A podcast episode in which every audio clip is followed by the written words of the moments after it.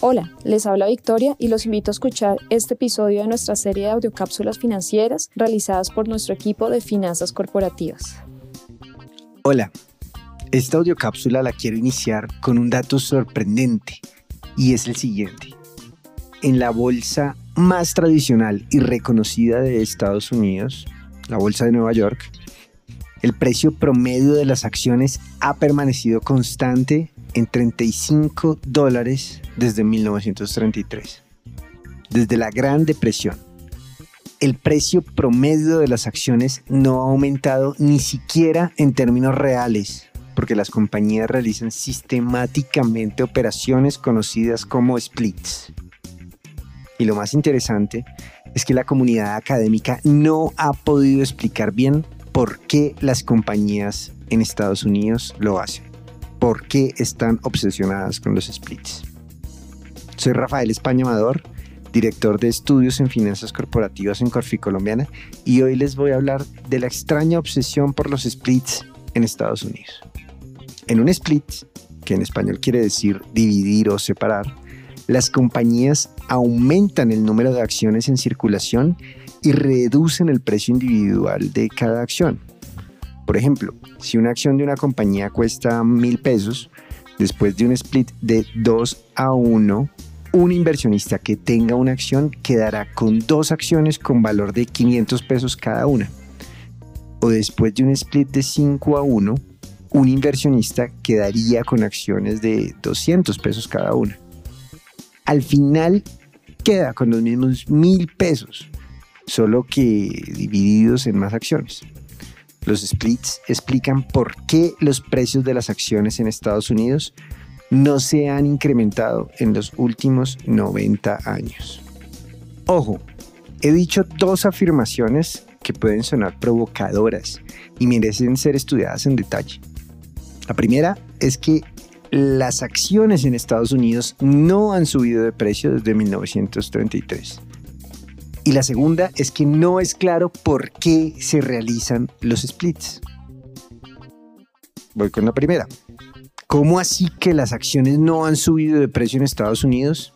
Si cuando uno evalúa el índice de Standard Poor's 500, que mide el rendimiento de las acciones más importantes de la Bolsa de Nueva York, encuentra que en los últimos 88 años, desde 1933 al 2021, este índice aumentó cerca de 48 mil por ciento o 7.3% por año. El valor del índice, sin contar los dividendos, aumentó 4.756 puntos desde 9.97 al cierre de 1933 hasta 4.766 al cierre del 2021. Pues bien, en un paper del 2009 titulado El enigma del precio nominal de las acciones, en el que uno de los autores es Richard Thaler, ganador del Premio Nobel en Economía, muestra que las empresas en Estados Unidos se han dedicado a hacer splits, de tal forma que el precio de las acciones converge alrededor de 35 dólares por acción. Esto es único de Estados Unidos y Canadá, pues al revisar ni siquiera en Inglaterra, ni en Japón, ni en Alemania, ni en otros mercados accionarios tradicionales, las compañías han intentado mantener el precio de las acciones en un nivel constante usando splits. Eso no pasa, pero en Estados Unidos sí, y precisamente hace un par de semanas Alphabet, la compañía que consolida a Google, anunció un split de 20 a 1 de tal forma que el precio de su acción se reducirá desde 3 mil dólares por acción a más o menos 140 dólares por acción. Ese día, el día que anunciaron el split, el precio de la acción aumentó cerca de 9%. Y si bien ese día también se anunciaron resultados extraordinarios en términos y ventas de, de ventas y de utilidades de Google, varios titulares en Internet sugerían que el, aumento en el precio de la acción se explicaba porque un menor precio de la acción por el split iba a permitir que inversionistas más pequeños pudieran comprar la acción, inversionistas que actualmente no lo hacen. Y pues suena razonable que muchos pequeños inversionistas que antes no podían pagar 3 mil dólares por acción, cerca de 12 millones de pesos por una sola acción, ahora sí van a empezar a impulsar el precio de la acción, pues solo necesitarán 140 dólares. Además, con más acciones en circulación, la liquidez debería aumentar. Al menos eso dice la intuición. ¿O no? Pues bueno, aquí desarrollo la segunda afirmación provocadora. No es claro por qué se hacen los splits. En varios papers, la comunidad académica ha demostrado que después de realizar un split, primero, las acciones de las compañías no se vuelven más líquidas. Eso no pasa. No ha pasado en los últimos 70 años. Segundo, el set de inversionistas no cambia, o sea, no se incrementa el porcentaje de personas naturales, dueños de las acciones, versus los accionistas institucionales, los fondos. Además, en Estados Unidos un inversionista puede comprar y vender las acciones fraccionadas, por ejemplo, media acción, a través de comisionistas de bolsa. Es innecesario hacer splits si la regulación y el mercado ya permite comprar y vender acciones fraccionadas. Pero aún así la prensa y las empresas cuando publican sus eh, informaciones relevantes justifican que otorgarle acceso a inversionistas más pequeños como las personas naturales es una buena razón para hacer splits. Tercero, los comisionistas de bolsa no se interesan más o menos por negociar la nueva acción dividida aun cuando los costos transaccionales son mayores y les dejarían más ganancias.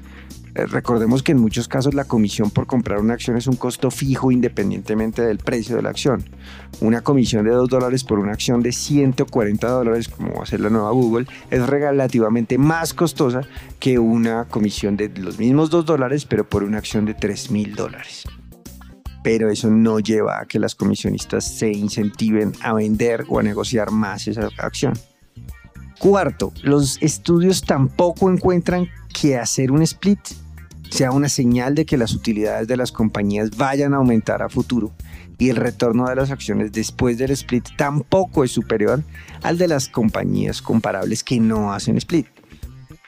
Pero aún hay más. En Estados Unidos la mayoría del ahorro que entra en renta variable se gestiona a través de fondos de inversión. En 1920 solo el 20% de los hogares tenía inversiones en acciones individuales de forma directa. 70 años después, en 1990, el porcentaje era exactamente el mismo, 20%. El argumento a favor de bajar los precios para que más hogares puedan comprar acciones parece no tener soporte en la evidencia. O lo podemos mirar por otro lado. Si revisamos la participación accionaria en cada compañía, encontraremos que solo el 40% está en manos de personas naturales. Esto puede parecer mucho, pero en 1950 era 90%. Y cada vez es más importante la participación de los fondos mutuos y de los inversionistas institucionales pasivos. Mejor dicho, tratar de mantener un precio bajo en 35 dólares durante 90 años no solo no era necesario para que las personas naturales puedan volverse accionistas, pues lo hacen a través de fondos mutuos de inversión, sino que no ha funcionado para que la participación de personas naturales en inversiones directas en acciones individuales aumente. Y ojo, con datos del 2002, cerca del 96% del volumen negociado en la bolsa de Nueva York, o sea, el trading diario, estaba explicado por inversionistas institucionales, por fondos grandes, a los que pagar precios altos por una acción no les afecta.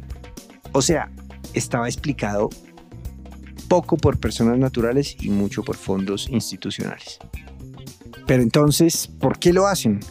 ¿Por qué las compañías realizan splits en Estados Unidos? No hay una explicación clara. La mejor explicación que ha podido sugerir la academia es que es por tradición. La práctica generalmente aceptada es que cuando el precio de la acción de una compañía supere un umbral, es mejor sacar esa acción del radar y volverla o traerla a valores más acordes con lo que hacen otras compañías parecidas, para que no se vea cara. Y bueno, vale la pena aclarar que, siempre hay excepciones. una de las compañías más rentables de la historia, Berkshire Hathaway, cuyo accionista mayoritario es el cuarto hombre más rico del mundo, Warren Buffett, nunca ha realizado un split. Su acción al cierre del lunes 14 de febrero costaba la bobadita de 472.410 dólares, más o menos 1.889 millones 640 mil pesos por una sola acción. Es la compañía número 9 en términos de participación en el Standard Poor's 500 y es de las acciones más negociadas. Y sí, las personas naturales también la compran y la venden, pero de forma fraccionada a través de comisionistas de bolsa. Pero lo hacen. Los splits son resultado de una tradición.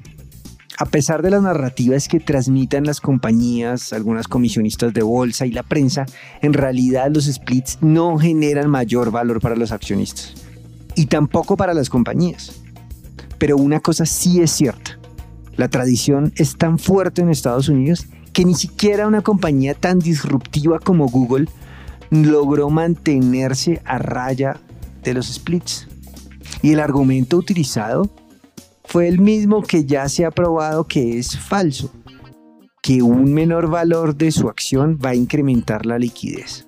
La respuesta correcta, que no se puede publicar en la prensa, es que Alphabet realizó un split, porque así es como todo el mundo ha hecho las cosas en los últimos 90 años. Muchas gracias por escucharme. Les habló Rafael España Amador. Los invito a que compartan este audio y los espero en una próxima audiocápsula de finanzas corporativas.